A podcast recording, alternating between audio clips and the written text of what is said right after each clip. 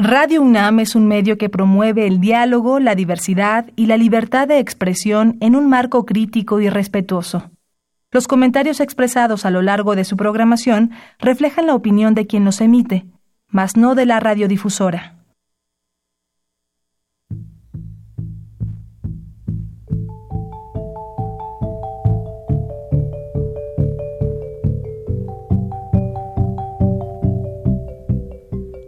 Radio Universidad Nacional y la Facultad de Economía presentan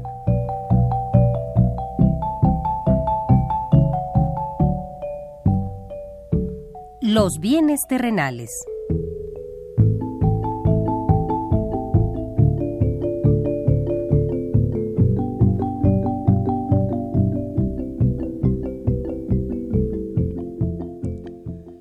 Bienvenidos a este espacio radiofónico de la Facultad de Economía de la UNAM. Como cada semana, estamos aquí con ustedes para reflexionar sobre un tema interesante relacionado con la economía, la política, la cultura y las cuestiones sociales. En nuestra mesa de análisis participan destacados especialistas, quienes nos acompañan hoy en este estudio y como siempre, le invitamos a participar en este programa a través de sus llamadas telefónicas. Para nosotros es un gusto saber que usted desde su casa, desde su oficina o en el lugar donde se encuentre, se interesa en el tema que tratamos. Nuestro número 5536 8989. Repito con mucho gusto, 5536 89 89.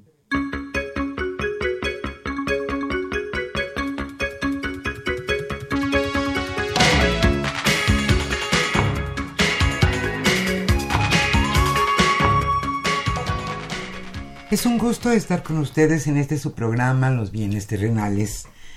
Este programa es el último en vivo de este año. Las próximas tres semanas se retransmitirán programas de los bienes terrenales que decidimos, elegimos que fueran apropiados para, para esas fechas porque pues no tienen temporalidad. Hoy hablaremos sobre México y sus dilemas. Carlos Javier Cabrera Adame charlará hoy con Arturo Huerta González y con Carlos Guerrero de Lizardi. Ellos son catedráticos de nuestra facultad, la Facultad de Economía de la UNAM y especialistas en el tema. Antes de iniciar nuestro programa, queremos desearle a usted y a su familia que estas fiestas las pase usted muy bien en compañía de los que más quiere. Que tenga usted salud, que reciba muchos regalos y que la pase en paz con toda su familia. Ahora sí, iniciamos este programa. Hoy estaremos obsequiando a los primeros radioescuchas que se comuniquen a los bienes terrenales el libro de la gran transformación a la gran financiarización. Este texto es de Cari Polanyi y será para los primeros radioescuchas que se comuniquen a los bienes terrenales. El tema, como decíamos, México y sus dilemas cuáles son los principales, los más grandes dilemas que tiene nuestro país. Hoy sobre eso estaremos charlando. Espero que sea de su interés el, tema y que nos acompañe los próximos 55 minutos y después, desde luego, que continúe con la programación de Radio UNAM. Ahora, ahora sí, iniciamos con la economía durante la semana.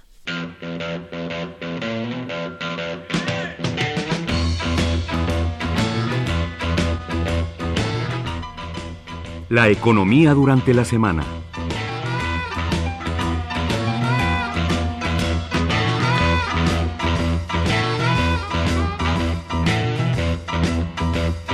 Se dan los últimos toques al presupuesto de 2019. La tarde de ayer el presidente Andrés Manuel López Obrador se reunió con su gabinete legal y ampliado para revisar pormenores del presupuesto para 2019. se adelantó que el proyecto prevé incrementos significativos a ocho secretarías y a diez de estas se, les disminuirá el presupuesto. Entre las dependencias que recibirán más recursos están las Secretarías del Trabajo, la de Bienestar y la Defensa Nacional, además de Pemex y la Comisión Federal de Electricidad.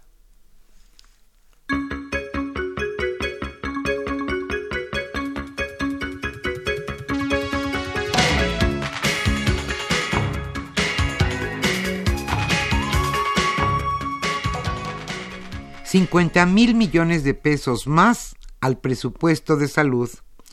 Hoy por la mañana el presidente Andrés Manuel López Obrador señaló que la Secretaría de Salud tendrá un presupuesto adicional de 50 mil millones de pesos. Señaló que va a haber un aumento de 50 mil millones adicional a lo que se autorizó el año pasado, y de este fondo que se va a utilizar el seguro, lo mismo que el ISTE, tendrán más presupuesto.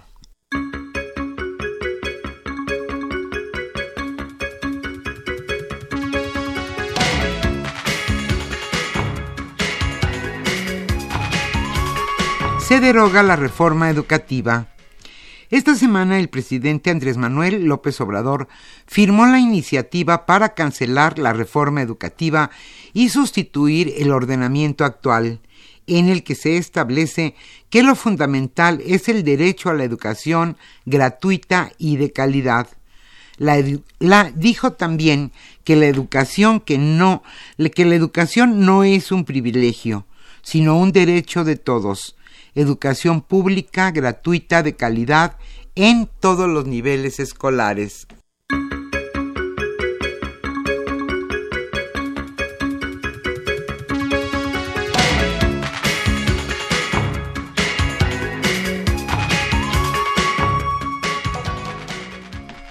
y para 2019 sí aumentará el TUA.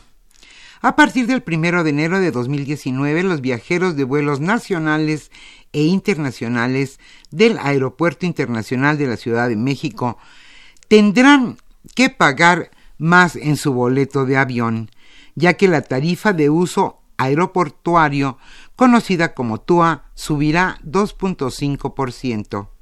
La TUA incluida en el costo del boleto para viajes nacionales pasará de 23.20 dólares a 23.79, aproximadamente unos 487 pesos, mientras que la aplicable para vuelos internacionales pasará de 44.07 dólares y ahora en 2019 será de 45.18 dólares, algo así como 926 pesos.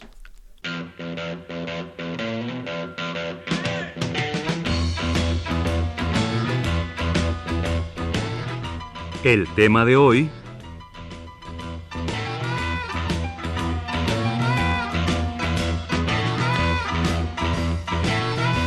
Como señalamos al inicio de este programa, el tema que hoy abordaremos en nuestra mesa de análisis es México y sus dilemas. Hoy Carlos Javier Cabrera Adame charlará con Arturo Huerta González y con Carlos Guerrero de Lizardi.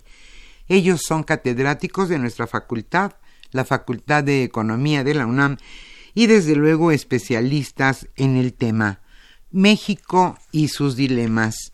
Como siempre le invitamos a participar en este programa a través de sus llamadas telefónicas. Hoy estaremos obsequiando el libro de la gran transformación a la gran financiarización de Cari Polanyi. Le invitamos a participar con nosotros. Para nosotros siempre es un gusto que usted se comunique a este programa.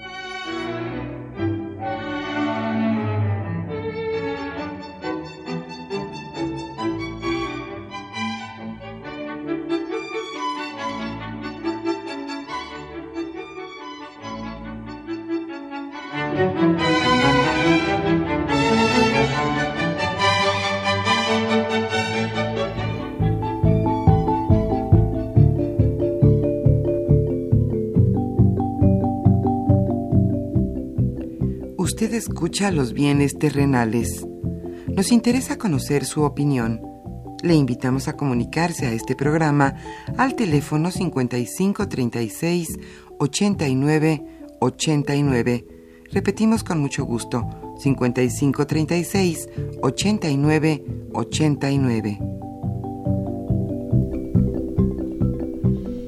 Muy buenas tardes, estimados amigos de los bienes terrenales. Bienvenidos a una emisión más de este programa que con mucho gusto lleva a ustedes la Facultad de Economía y Radio Universidad Nacional Autónoma de México. Bien, como ya se mencionó, debo decirles que con mucho gusto estamos aquí para realizar, para llevarles a cabo nuestros comentarios, nuestros análisis, nuestros puntos de vista eh, de profesores de la Facultad de, eh, de Economía con, en este último viernes hábil para nosotros, para la Universidad Nacional Autónoma de México, y pues estamos aquí con gusto para hacerlos. Estaremos de vuelta eh, la segunda semana de enero, de enero con el gusto de siempre. Por lo pronto estamos aquí con eh, Arturo Huerta González y Carlos Guerrero de Lizardi para comentar la situación que hemos vivido en los últimos 14 días, lo que preveemos, lo que puede pasar eh, las perspectivas que hay, que puede enfrentar nuestro país desde el punto de vista de la economía, en el ámbito de lo social, de la política. Eh, pues bienvenidos una vez más a este nuestro programa, Carlos Arturo. Arturo, eh, ¿quieres plantear un panorama general de la situación en la que se encuentra hoy nuestro país? Bueno, pues por un lado abre una perspectiva donde la mayoría de la, gente espera situaciones diferentes a los gobiernos anteriores, eh, en la perspectiva de políticas eh, sociales, políticas de empleo, distribución del ingreso, y eh, el nuevo gobierno ha venido reiterando de que se va a reestructurar el gasto público que se va a incrementar la inversión y se va a disminuir el gasto corriente, porque el gasto corriente se ha disparado tremendamente en los últimos años y, la inversión a costa de disminuir la inversión pública y esto ha frenado la, actividad económica. Ahora, y pero mantiene los preceptos macroeconómicos convencionales de equilibrio fiscal, en el sentido de que el gobierno no va a gastar más allá de los ingresos eh, que reciban las finanzas públicas. Eh, y repito, su apuesta es que a través de la distribución del gasto impulsar condiciones de crecimiento. Eh, entonces ha planteado proyectos de inversión en, el tren Maya, en el tren del Istmo de Tehuantepec para vincular el comercio entre el Atlántico y el Pacífico y en esa línea impulsar el establecimiento de empresas ensambladoras igual con respecto a la frontera norte, 25 kilómetros, desde Matamoros hasta Tijuana, también la perspectiva de bajar impuestos para que se establezcan eh, empresas ensambladoras. Eh, se anunció política de subsidios a la producción de granos básicos, en la perspectiva de disminuir las importaciones de granos básicos, eh, políticas para, repito, también impulsar la industria a través de ensambladoras.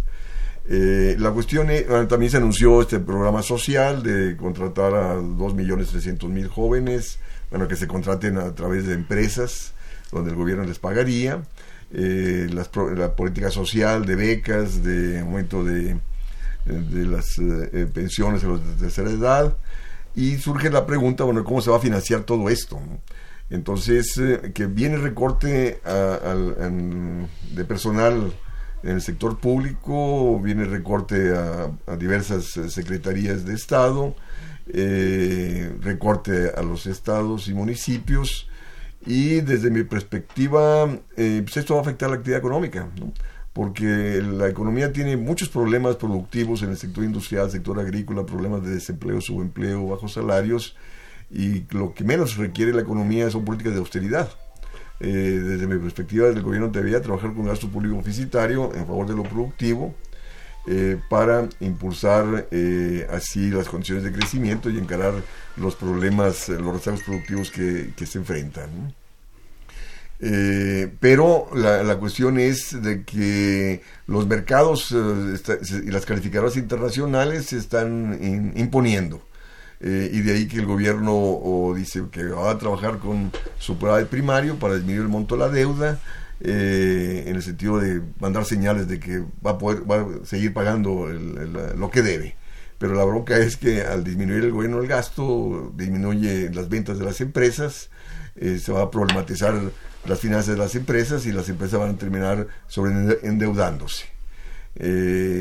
Entonces, lo que ha venido aconteciendo es que ante esta incertidumbre el sector privado no está invirtiendo, no está esperando que salga mañana eh, los criterios generales de política económica para ver cómo viene eh, eh, justo la política económica para a partir de ahí tomar decisiones de inversión. y la cuestión es de que si el sector privado no está invirtiendo hasta esperar certidumbre, pues el gobierno tiene que mandar señales de crecimiento. Y repito, la política de austeridad no te genera condiciones de crecimiento desde mi perspectiva. Eh, Carlos, bueno, ya Arturo nos ha adelantado pues una gama muy amplia de programas, de proyectos, de políticas, aunque si bien no tenemos todavía la precisión con respecto al ámbito, a la parte económica, el paquete económico, como bien señalaba Arturo, será mañana cuando eh, se presente, pero sin embargo sí ha habido eh, lineamientos, decisiones, cómo actuar.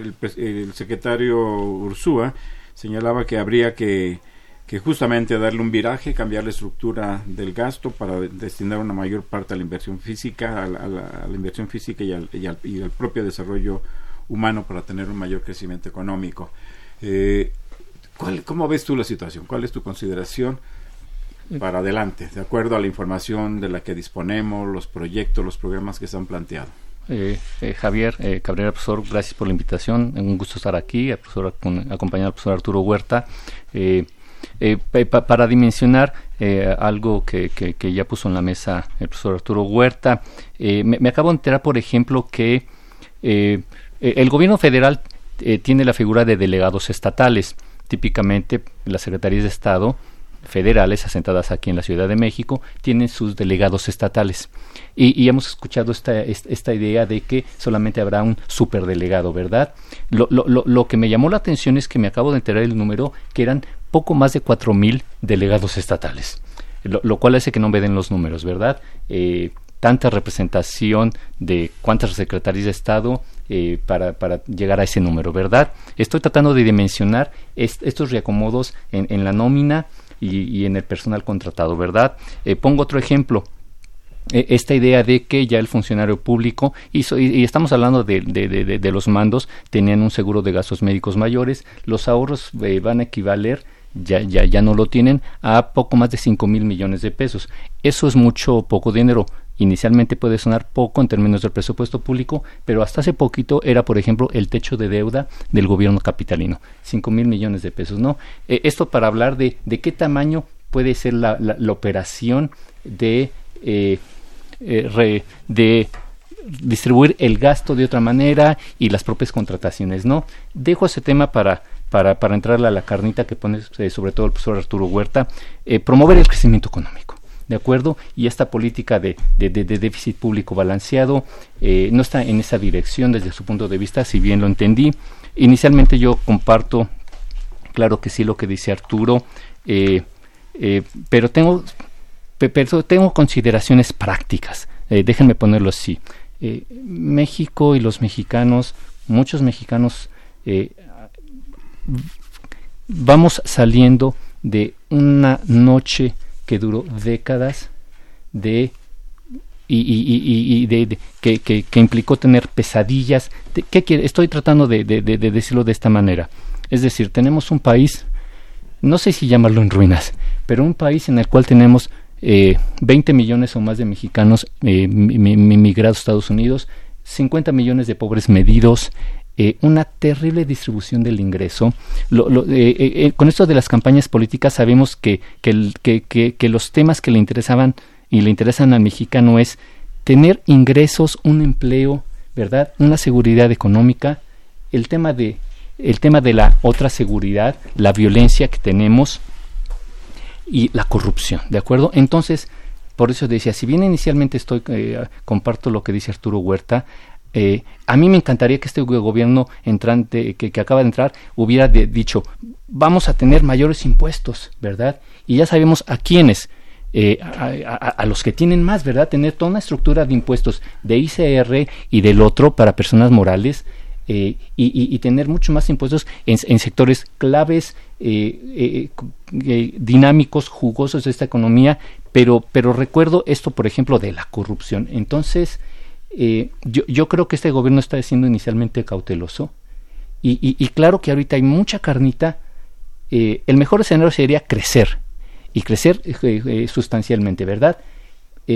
pero creo que esta es una medida práctica para atacar teniendo como telón de fondo la inseguridad económica, la inseguridad en términos de violencia y la percepción de, de y, genuina y real medida de los niveles de corrupción que alcanzó los distintos niveles de gobierno en nuestro país, entrar por otro lado atacar a estos, a estos problemas, ¿verdad? Y, uno clave que me parece, ese es el tema de la distribución del ingreso, ¿verdad?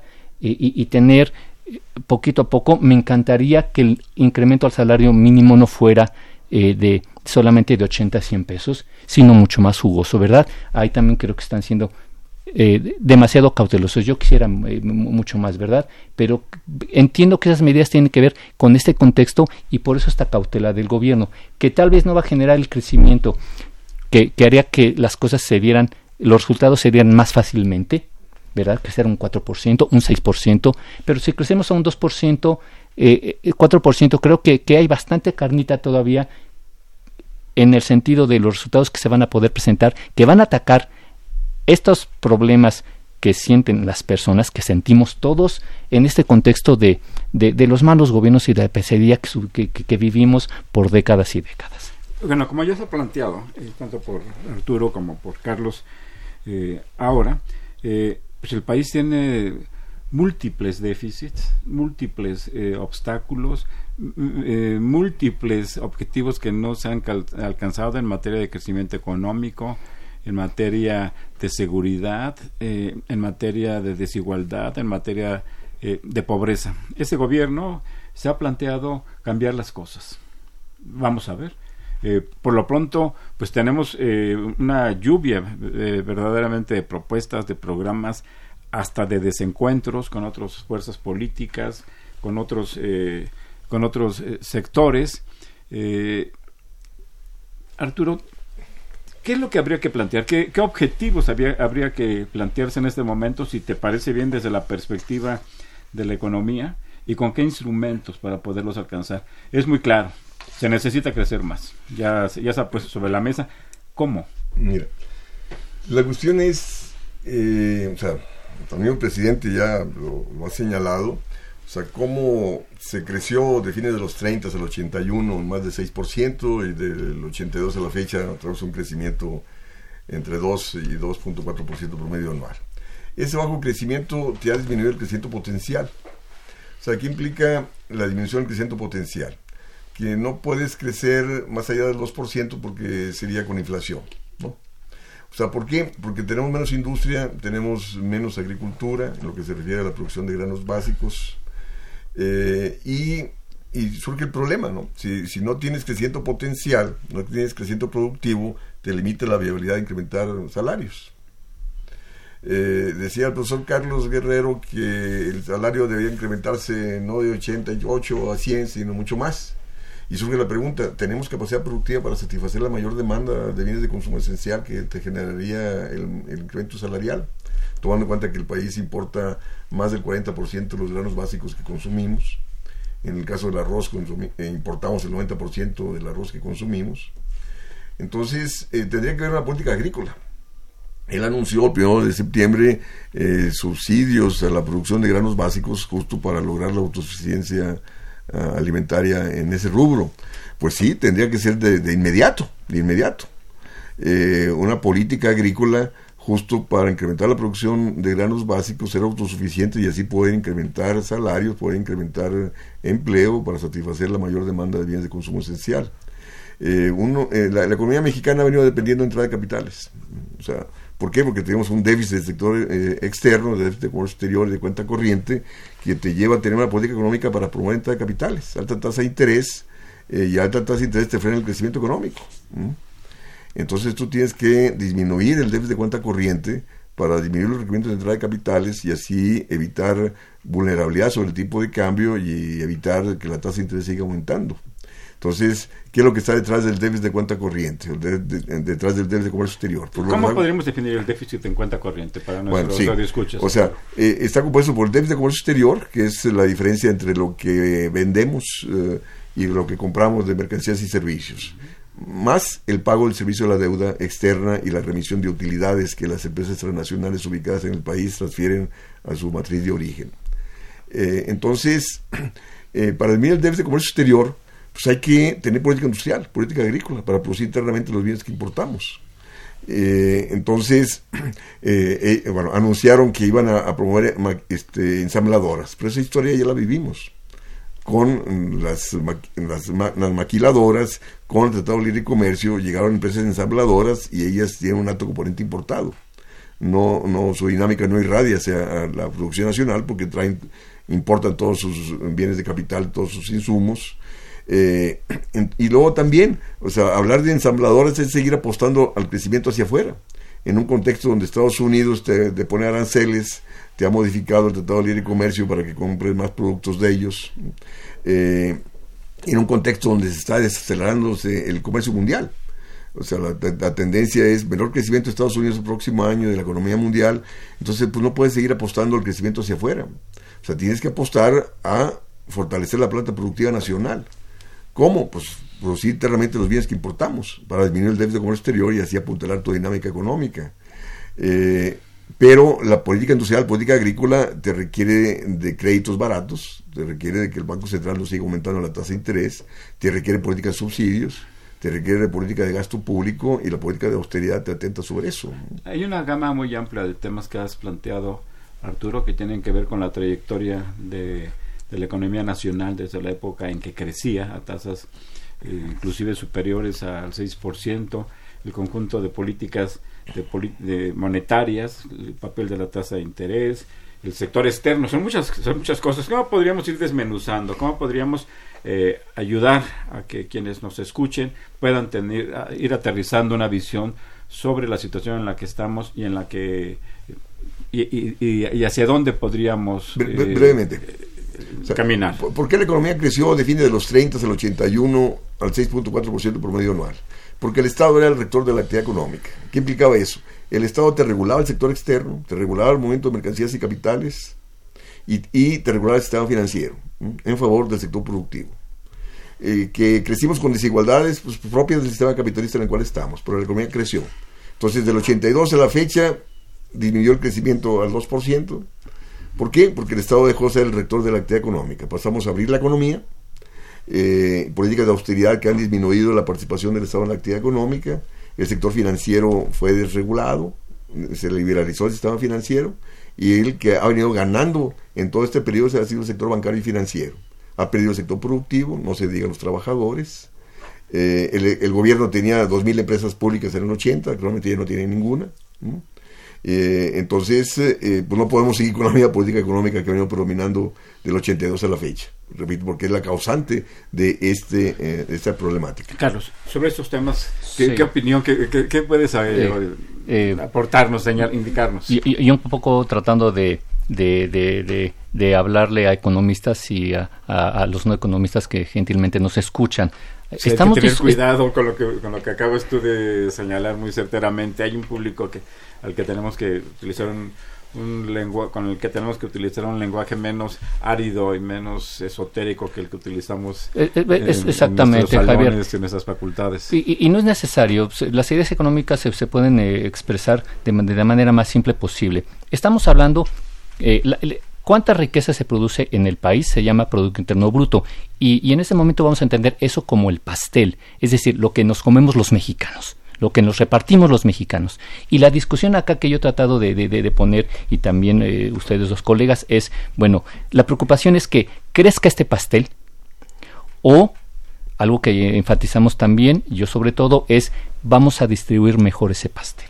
¿De acuerdo? Entonces, eh, eh, Arturo, eh, claro que habla de, cómo cambió el país desde la revolución hasta los años 70 y 80, creciendo a tasas muy jugosas. El pastel crecía cada año 6% promedio, ¿no? ¿verdad? Y eso, claro que desparramó bienestar económico, material, a, a lo largo y ancho de este país. Sin embargo, aún creciendo esas tasas, ¿qué país teníamos en los años 70? No tenemos mediciones de pobreza de Gini. La CENIG, o sea, las encuestas que utilizamos los economistas que levanta el INEGI para saber cuántos pobres hay y en qué proporción son mucho más recientes. Pero desde que tenemos una metodología oficial para medir esto, ¿verdad? Y, tenemos números eh, bastante sólidos que nos reflejen eh, el nivel de bienestar económico en, en, el país, bueno, eh, hoy sabemos que tenemos más o menos relativamente hablando la misma proporción de pobres. Y hoy tenemos 40, 50, hay tres distintas definiciones de pobreza del organismo que hace esto, el Coneval. Tenemos una misma proporción de pobreza. Entonces, claro que es importante crecer, Arturo, pero es, perdón, tanto más importante cómo distribuimos ese pastel. Y ese es el punto. Y, otra vez, lo que nos una idea económica predominante ha sido crezcamos y como colateral, como un, un, resultado positivo de este crecimiento económico, es que todos vamos a estar mejor. Eso no ocurre necesariamente ni hoy ni en el pasado que tanto nos gusta, ¿verdad? Entonces, claro que sí. Y tal vez esto es, esto es, esto es una, esta es una idea de izquierda definida nacionalmente internacionalmente. No nos preocupemos tanto por el crecimiento económico, sino cómo distribuimos ese pastel, ¿verdad? y, y, y esto es una tragedia. En México el salario mínimo, ¿por qué es importante el salario mínimo? Porque el salario mínimo eh, es el que explica qué le pasa al resto de salarios, ¿verdad? No importa si eres un profesor universitario o, eres un trabajador en una, en una pequeña empresa, el salario mínimo, ¿qué le pasa al salario mínimo en el tiempo? ¿Cuánto sube? ¿Qué tanto sube? Determina mucho qué le va a pasar al resto de salarios, a la estructura salarial. Y en este país, en los años 70 se pagaban cuatro veces más al salario mínimo. Ha caído el poder de compra 75%. Es decir, el salario mínimo alcanzaba para comprar una canasta en los 70 cuatro veces mayor. ¿Verdad? Y, claro que entonces este es un tema de, de, distribución del ingreso, de cómo nos repartimos el pastel. México tiene lo, de los peores niveles eh, coeficientes de cómo distribuimos la riqueza, ¿verdad? Y, y entonces esto nos compara con los países más salvajes, más poco civilizados en el mundo moderno de hoy, ¿verdad? Eh, esto es inaceptable. Partir por esta desigual distribución del ingreso. Exactamente. producto. Exactamente, Javier. Las, las rebanadas, el pastel se los llevan unos poquitos. A ver, y, déjenme decirlo así, unos poquitos son el 10% o el 20% de la población, que son muchos, muchos millones. Y esto rebasa nuestra percepción. La percepción que tienes, eh, estimado, escucha, es una percepción muy distinta a la realidad del país, porque vivimos en ciudades, ¿verdad? Eh, eh, el bienestar económico aquí está radicado en 20, 30 millones de personas, ¿verdad? Claro que hay muchos más beneficiados que otros, pero el 70% de la población ¿verdad? Vive en condiciones mucho más precarias que nuestra mera percepción nos alcanza a ver. Pero para eso tenemos estadísticas oficiales, para eso lo medimos, ¿verdad? Y sabemos que 50 o 60 millones de mexicanos no alcanzan los propios definiciones umbrales, medidas de pobreza, ¿verdad? Y claro que con medidas redistributivas, eh, no es austeridad en general, es austeridad en términos de, otra vez, gastar menos en la nómina, eh, utilizar este gasto corriente para... Recuerdo cuando López Obrador fue eh, jefe de gobierno. En verdad, perdón, muchos economistas eh, dudábamos de la viabilidad de las pensiones para adultos mayores, ¿verdad? En términos de presupuesto. Bueno, no solamente alcanzó como gobierno estatal, sino que se replicó a nivel federal, ¿verdad? A nivel nacional. Si les parece, hacemos una pausa y regresamos a los bienes terrenales. Thank you.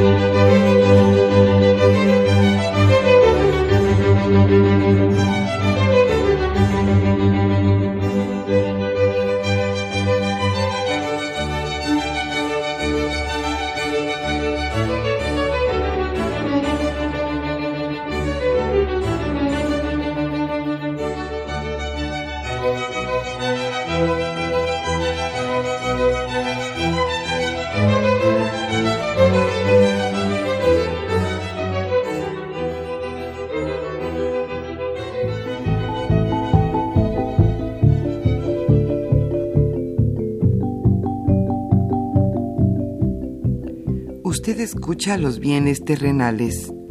Nos interesa conocer su opinión. Le invitamos a comunicarse a este programa al teléfono 5536 89 89.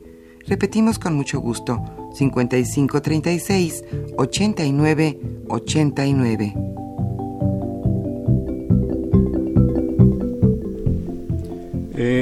Estamos en esta mesa de análisis, el doctor Arturo Huerta González, el doctor Carlos Guerrero de Lizardi y su servidor Carlos Javier Cabrera Adame para platicar sobre los retos, los dilemas que enfrenta nuestro país. pues de manera natural, por ser este un programa de la Facultad de Economía, hemos orientado nuestra charla, nuestra conversación hacia un gran tema que es el, el crecimiento económico. Sin crecimiento pues este no se pueden desarrollar una serie de perspectivas de satisfactorias de, otorgar una serie de, beneficios eh, sociales y eventualmente tampoco se puede llegar al desarrollo económico si es que no hay un crecimiento económico. Y el otro gran tema que ha estado presente en, nuestra mesa eh, de trabajo durante mucho tiempo es el que nuevamente y muy de manera muy pertinente plantea Carlos eh, Guerrero en el sentido de subrayar el tema de la desigualdad y de la pobreza en nuestro país como algo que se tiene que enfrentar y resolver de manera inmediata. Hay muchos otros, la violencia, la inseguridad, etcétera, pero los abordaremos en la medida de lo posible, pero nos estamos enfocando eh, en este momento a este tema. Arturo, ¿cómo hacer el crecimiento? Eh, tú has hecho referencia y lo sabemos todos que durante aproximadamente 50 años nuestro país creció con altas tasas de crecimiento. Pero, eh, eh, ¿cómo hacer? La historia no se puede repetir. Lo que sí se puede aspirar es a tener crecimientos más elevados. Durante ese periodo eh, no había déficit fiscal. De hecho, no hubo déficit fiscal. Y durante varios de sus momentos tampoco hubo una inflación que desbordara, los, como la que se presentó en los años 80, por ejemplo.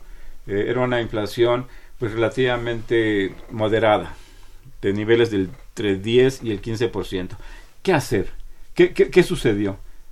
¿Cómo podemos recuperar el crecimiento en ese contexto? Mira, el, el, crecimiento te requiere de baja tasa de interés y te requiere incremento del gasto público, ¿no? Y te requiere de un sector externo manejable, Y, o sea, si vendes más allá de lo que compras, mucho mejor, ¿no? Eh, y de hecho, el crecimiento que se tuvo de fines de los 30 al 81 no fue aparejado de mejor distribución del ingreso. O sea, repito, el sistema capitalista se caracteriza por las desigualdades mismas que genera. Eh, el crecimiento eh, no te garantiza condiciones de, o sea, de pleno empleo, ¿no? Justo porque va a acompañar un mismo desarrollo tecnológico que te este, incrementa el desempleo. Eh, Fíjate, en esta cuestión de la austeridad fiscal, eh, que ha venido predominando en, los últimos, eh, en, los últimos sexenios y que el nuevo gobierno la mantiene, eh, el único que te puede generar empleo sin fines de lucro es el sector público, porque el sector privado te genera un empleo si este le reditúa más allá de lo que va a gastar en su contratación. No por nada existe el desempleo, el subempleo y la economía informal que tenemos. ¿Resultado de qué? Del menor gasto público. Entonces, eh, la cuestión es, yo dije anteriormente, o sea, se requiere que haya capacidad productiva para satisfacer la mayor demanda derivada del incremento salarial. Que los datos lo mismo lo demuestran, yo lo tengo ahí en varios de, de mis libros, de artículos, cómo la productividad de este país ha crecido por arriba del crecimiento salarial. Entonces, por lo tanto, que hay condiciones de incrementar salarios, hay, hay condiciones de incrementar salarios. ¿En el periodo reciente? Del 94 a la fecha. O sea, ese dato lo tengo en el 94. Desde que México entró al Tratado de Libre Comercio, ¿no? la productividad ha crecido más que los salarios. Pero no en todos los sectores. Bueno, a, nivel macroeconómico, a nivel de, toda la economía, ¿no? la productividad va por arriba y los salarios se, se, mantienen relegados. Fíjate, un estudio que acaba de sacar la OIT del 2008 al 2017, o sea, son 11 años, el, el, salario real en Estados Unidos creció al 0.63% promedio anual. En el caso de Canadá, 0.58. En el caso de México cayó 1.7 promedio anual.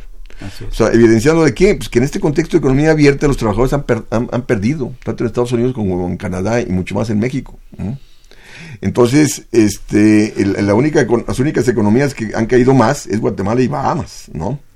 Entonces, este, la cuestión es, de nuevo, que México tiene condición de incrementar salarios, tiene, ¿no? Repito, pero tenemos que impulsar la producción de granos básicos, de la canasta básica que consumen los trabajadores, para evitar que ese incremento salarial te repercuta en inflación o en mayores importaciones. Ese es el énfasis que yo señalaba.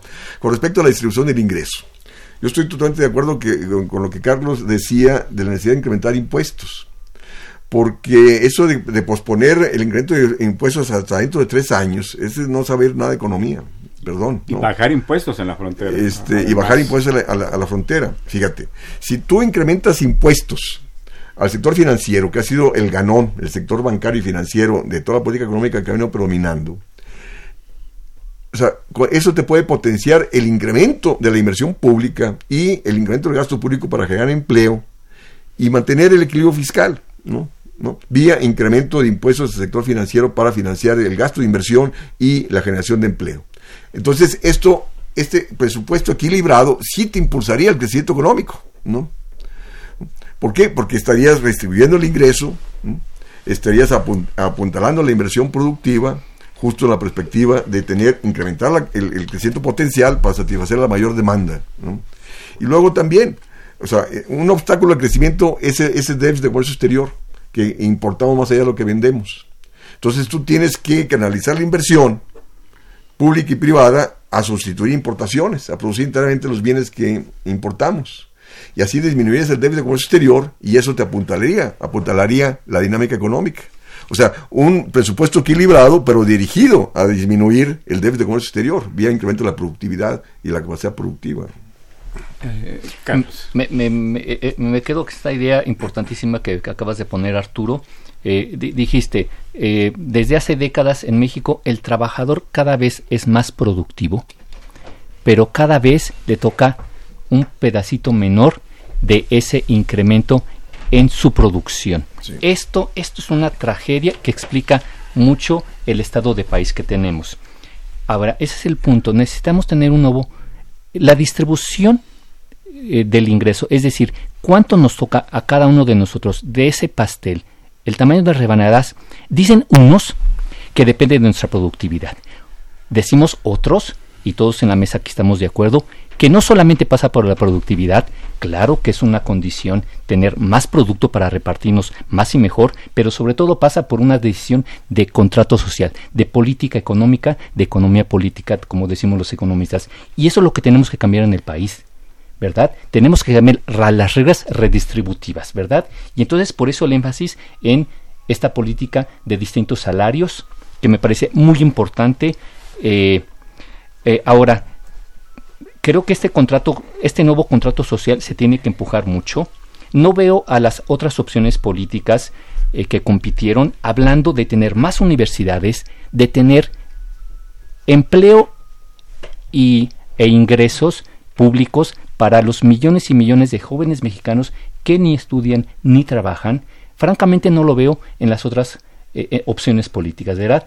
Y, claro que sí, eh, espero que muy pronto cambie esta idea con el gobierno actual y que se empiecen a incrementar los salarios, porque claro que sí, o sea, estas son apenas pequeñas pinceladas para tener un nuevo país. Todos queremos tener un nuevo país, un mejor país, ¿verdad? Y eso pasa en primerísimo lugar por tener una mejor distribución del ingreso, porque este país genera los ingresos suficientes para que todos vivamos un pelín mejor y sobre todo los 50 o 60 millones de pobres que tenemos, que los jóvenes tengan mejores opciones para estudiar, para trabajar.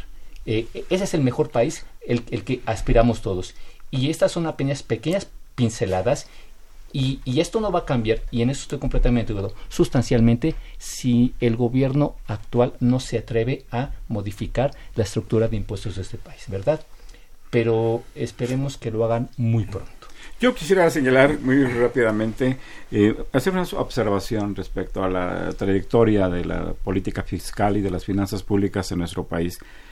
Eh, yo que considero que el gasto que se realiza en México no es pequeño. Es pequeño si lo relativizamos y lo comparamos con lo que se gasta en otros en Europa, por ejemplo, e inclusive en algunos países de América Latina. Pero si lo ponemos, si lo comparamos con el gasto que históricamente se ha registrado en nuestro país y particularmente con los montos de gasto en la época del crecimiento económico, no es menor. Eh, durante la época de crecimiento económico eh, se creció, uno, sin déficit fiscal y dos, con un gasto que como proporción del PIB era inferior al que se ejerce hoy día. La diferencia está en que la estructura del gasto era diferente, que es una idea que planteó eh, el, actual secretario de Hacienda, Ursúa, en el sentido de reestructurar, eh, él señaló, hay que reorientar el gasto. Ahí es un tema muy complicado porque tampoco me parece que se debería de, disminuir los recursos a los programas sociales. Porque cuando se habla de una estructura del gasto, se está hablando del gasto que se destina a la parte de desarrollo social y a la parte de, inversión en crecimiento económico. En el país, en los últimos 30 años, el gasto en crecimiento económico ha disminuido dramática y drásticamente y por eso, y esa es una de las explicaciones por las cuales hemos tenido la economía mexicana un crecimiento tan bajo. ese es un dato que yo quisiera eh, señalar. El otro dato eh, tiene que ver con el tema de la productividad como de resultado del descenso de la inversión física, pues la productividad general de la economía ha disminuido, aunque ha aumentado el de los sectores exportadores. Pero estos sectores exportadores, pues, eh, pues son filiales de empresas transnacionales que tienen un poco reducido vínculo con el resto de la economía. Son muchos los retos que hay que enfrentar. el tema de la distribución del ingreso el, tema del, bajo financiamiento, de las tasas de interés eh, en nuestro país. Yo me parece que tendríamos que estar eh, eh, realizando un número amplio de programas para ir revisando los diferentes aspectos que entran, que tienen que ver con el tema del crecimiento, del desarrollo, de la disminución de la pobreza, de la disminución de la igualdad, y, lo vamos a hacer.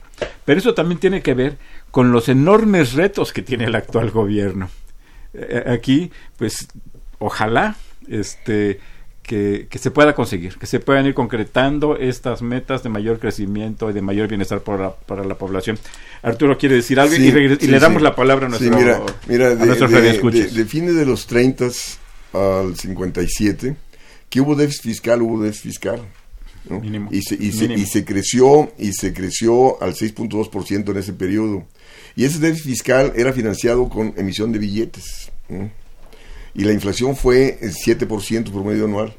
Después viene el desarrollo estabilizador con este eh, ¿cómo se llama? El desarrollo Ortiz Mena, Ortiz Mena eh, que dice no Dice que el gobierno no se financie con emisión de billetes, sino que trabaje con austeridad fiscal y se cae en déficit, eh, recurra a deuda. La economía siguió creciendo, 6.4% promedio anual, y la inflación bajó a 3%. Pero la deuda se fue incrementando, ¿no? Y no se digan los 70. Entonces, aquí todo depende, tú mismo decías, a dónde se canaliza ese gasto.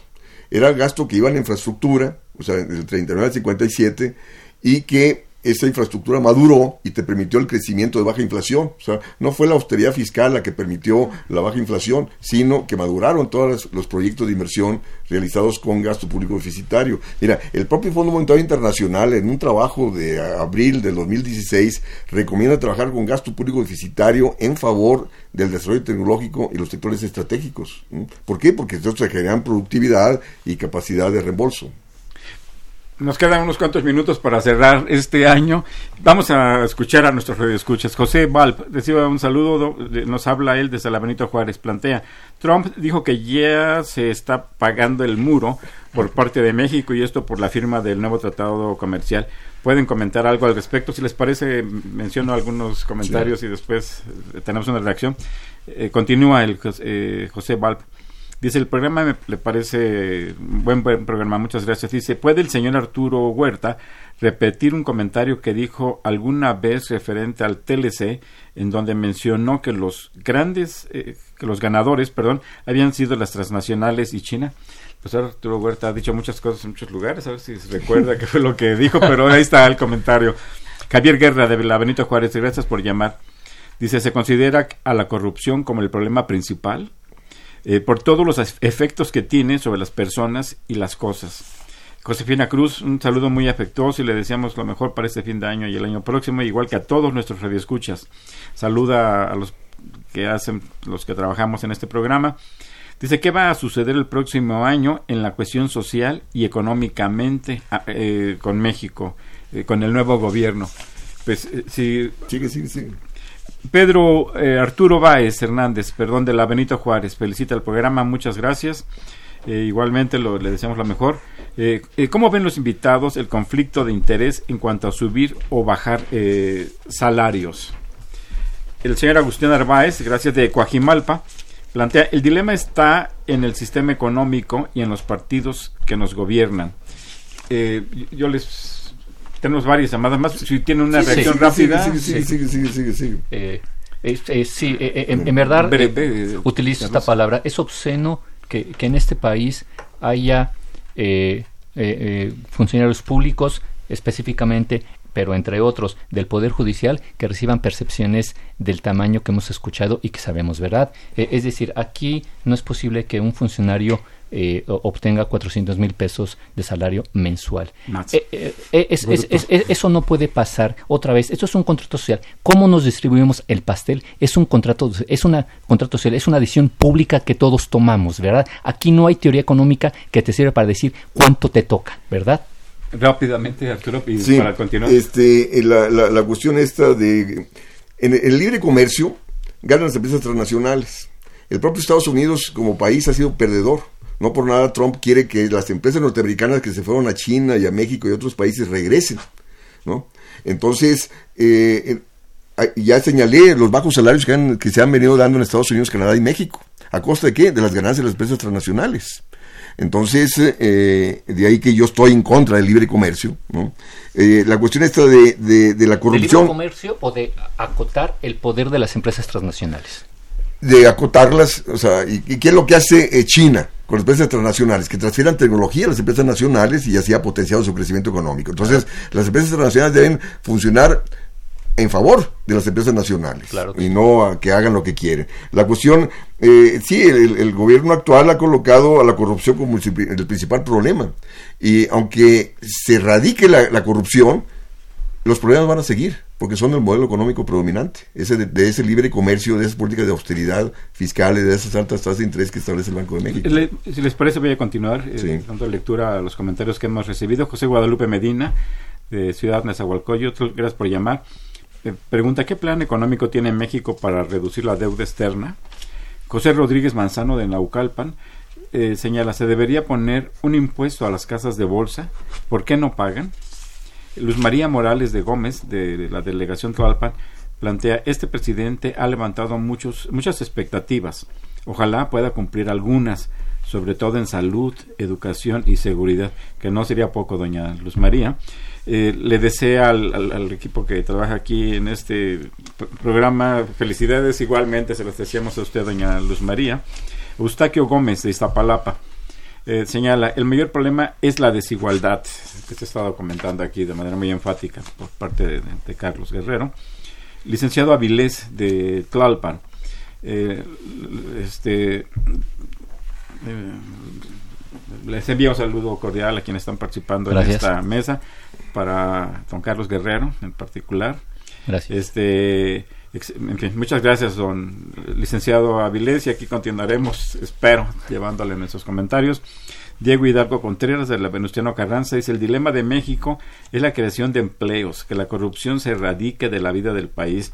Ojalá el nuevo presidente actúe con fuerza contra los políticos deshonestos. Eric Ochoa de Iztapalapa saluda al programa en especial al profesor Huerta Opinión, eh, pide una opinión sobre la perspectiva de sostener las tasa la tasa interna vigente, supongo que la tasa de interés, hasta hoy del 9%. Eh, eh, en fin, en, síntesis es lo que plantea don Eric, un saludo. Jaime Rojas, un saludo, nos habla de la delegación Tualpan. Dice, estos señores magistrados y jueces, si son tan independientes que se vayan a una isla Si no queremos inflación y no queremos que se devalúe el peso, paguemos la deuda externa con todos los bienes y cuentas bancarias de lo que se han robado todos los políticos corruptos. De esta forma la banca ya no se llevará nuestra riqueza. Transmitimos opinión, don Jaime. Lucía Orozco Martínez de la Benito Juárez señala, mil problemas tiene México. Dejemos que trabaje en paz nuestro presidente. Por él votamos. Y bueno, y dice, y en él creemos, eh, transmitimos tal y como usted nos dice, doña Lucía. Eh, un minuto. Rápidamente, eh, con respecto a la tasa de interés, de hecho hay una iniciativa de ley que eh, señala que hay que cambiar los objetivos del Banco Central, de baja inflación, crecimiento económico y alto empleo. Entonces, eh, si se logra eh, esa iniciativa, entonces el Banco Central ya no va a poder seguir aumentando la tasa de interés como hasta ahora. Con respecto al impuesto a las bolsas, también se está elaborando otra iniciativa en la Cámara de Diputados para tener un impuesto diferenciado entre el sector financiero y no financiero. O sea, no se puede tratar a desiguales por igual. El sector financiero gana lo que quiere, entonces tiene que tener más, altos impuestos que, y a diferencia del sector productivo. Eh, eh quiero cerrar mandando un mensaje de optimismo. Eh, en verdad hay mucho, hay mucho espacio político y en el diseño de las políticas económicas a nivel estatal y a nivel federal que si se hacen bien las cosas pueden cambiarle eh, la cara a este país. Tenemos problema de deuda externa, pero también de deuda estatal. Se puede manejar mejor, se puede eh, cambiar el perfil de esa deuda, se pueden introducir nuevos industrios a transacciones en la bolsa. Hay mucho mucho, muchas opciones de política política y de política económica y si este gobierno es inteligente y si no lo sancionaremos en las próximas elecciones, si es inteligente, claro que se puede cambiar el perfil. Un mensaje de optimismo. Muy bien, yo me adhiero a este mensaje de optimismo del doctor Carlos Guerrero de Lizardi, de Arturo también. Parece que es pesimista, pero en el fondo también tiene una buena perspectiva para nuestro país. Eh, la compartimos todos. Ojalá que sea posible que desde la esfera pública, desde el sector público, se puedan desarrollar políticas que contribuyan a, contar con un mejor México en materia económica, en materia de igualdad y en materia de bienestar. Les deseamos a todos ustedes un muy feliz fin de año, lo mejor para el próximo año y estaremos aquí de vuelta con ustedes en, enero. Les recuerdo que Los Bienes Terrenales es un programa de la Facultad de Economía y de Radio Universidad Nacional Autónoma de México. Muchas gracias y muy buenas tardes. Radio Universidad Nacional y la Facultad de Economía presentaron Los bienes terrenales.